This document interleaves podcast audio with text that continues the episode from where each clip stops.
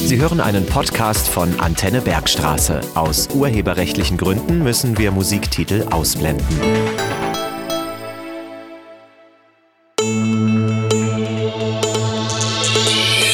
Kindernachrichten bei Antenne Bergstraße.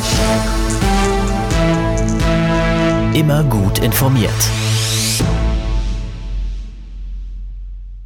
Heute mit Hedi und Julia. Guten Tag. Wie kommt eigentlich unser Trinkwasser in den Wasserhahn?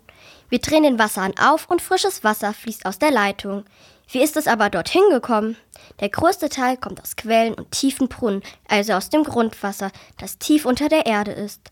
Das kommt durch Regen dorthin. Der Regen muss dazu aber in der Erde versickern können, sonst kommt er nicht ins Grundwasser. Die verschiedenen Sand- und Erdschichten in der Erde reinigen das Wasser, während es versickert. Dieses Grundwasser wird dann nach oben gepumpt und im Wasserwerk gründlich gereinigt und untersucht. Danach fließt es durch ein Netz und aus Rohren bis in unsere Wohnungen und Häuser. Unser Wasser ist so sauber, dass wir es trinken können. Das ist aber nicht in allen Ländern so.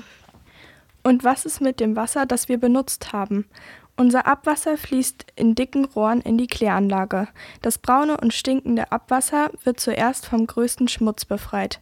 Sand und Steinchen sind schwer und setzen sich am Boden ab. Anschließend wird das Wasser vom Schlamm, Öl und Fett gereinigt. Und am Ende fressen Bakterien dann noch die kleinsten Schmutzteilchen auf. Nun ist das Wasser so sauber, dass es in einen Fluss fließen kann.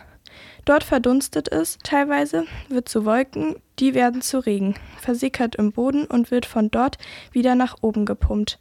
Und so kommt das Wasser, das wir einmal verbraucht haben, über einen langen Weg wieder zurück in unsere Wasserhähne und Trinkgläser. Natürlich geht bei diesem Kreislauf Wasser verloren, weshalb Wasser für uns Menschen sehr wertvoll ist. Das waren die Kindernachrichten bei Antenne Bergstraße. Heute ging es um das Trinkwasser. Wir sind Hedi und Julia.